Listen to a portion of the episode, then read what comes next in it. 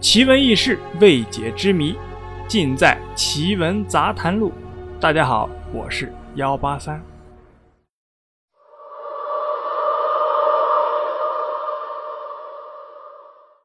中国古代封建思想，男尊女卑的封建思想，在古代皇宫中发挥的是淋漓尽致。皇宫中的嫔妃是皇帝用来传宗接代的工具，是男人的陪衬。历史上，光绪皇帝的妃子珍妃是一个奇女子，她有着不同常人的叛逆性格，是第一个敢与五千多年封建礼教做斗争的妃子，但最后却投生在枯井下。珍妃坠井之谜，世人也是议论纷纷。对于珍妃坠井之谜，民间一直流传有两个截然不同的版本。有人认为珍妃是。自己跳井自杀身亡，还有人认为是慈禧太后命太监崔玉贵把珍妃推下了井中。在慈禧看来，珍妃当时通过关系从外国人手中买的相机，并且在宫里随便照相的行为，是一种大逆不道的表现。再加上珍妃经常喜欢穿着男服在宫里走动。令慈禧感觉有失皇家的身份，因此慈禧对其好感是逐渐消退。公元一九零零年，随着八国联军打进紫禁城，慈禧太后又想带着光绪皇帝和皇后逃跑，命其他的嫔妃回娘家躲避。但是珍妃根本不听从慈禧太后的指挥，公然要求与光绪皇帝一同西逃。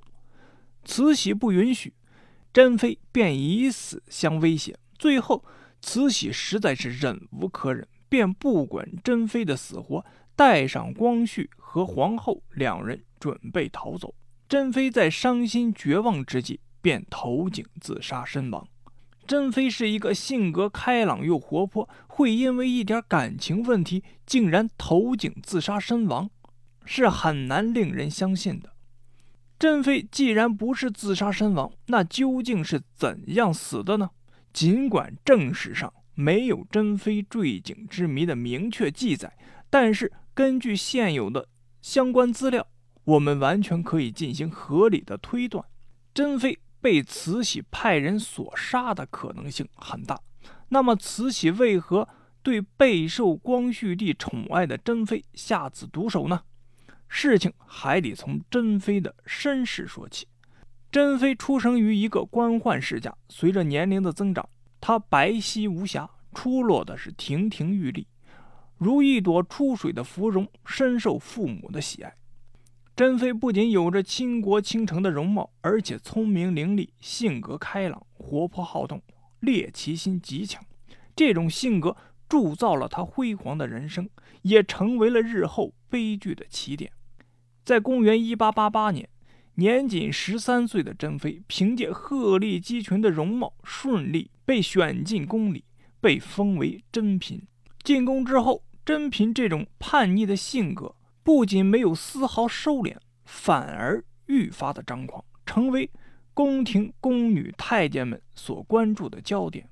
被慈禧太后控制久居的光绪皇帝又非常喜欢珍妃这种性格。几次单独召见后，更觉得她不仅志趣广泛、谈吐不俗，而且性格开朗、善解人意。渐渐的，光绪帝对珍嫔产生了爱意，召他侍寝的次数是越来越多。珍嫔逐渐被光绪帝视为知音和感情上的依托，二人之间产生了真挚的爱情。珍嫔获得光绪帝的专宠，自然就引起了皇后和慈禧太后的不满。再加上珍嫔的叛逆和另类，更让慈禧太后和皇后是切齿痛恨，处处为难她。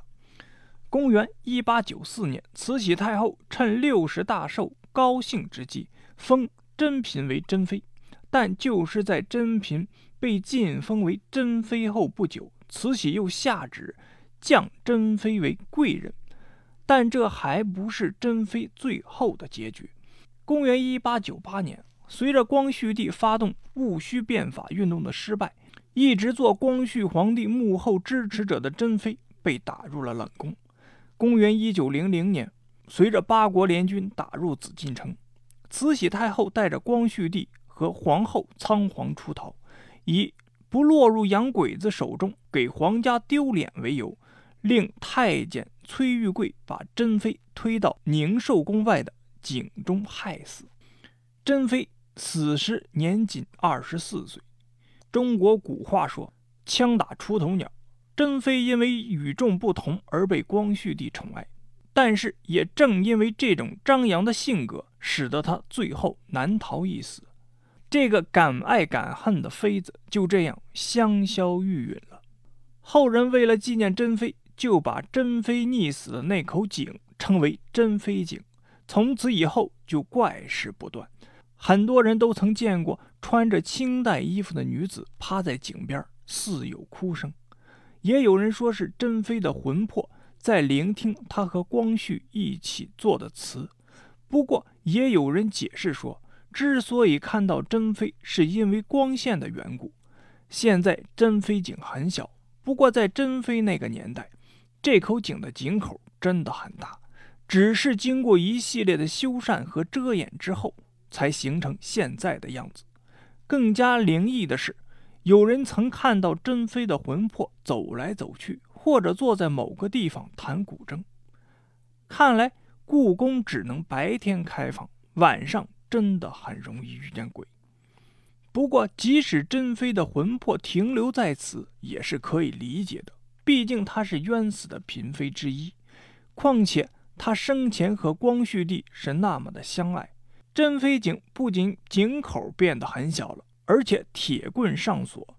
据传，这是因为珍妃井的风水很不好，加上珍妃冤死在此井之中，导致这个井的阴气很重，经常发生一些匪夷所思的事情。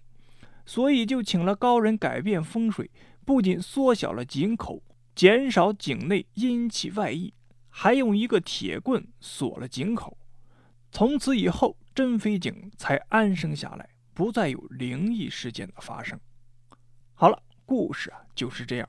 您呢，信则有，不信则无。我是幺八三，如果您有什么疑问或者建议，都可以给幺八三留言或者点赞，顺便动一下您的手指，点一下订阅。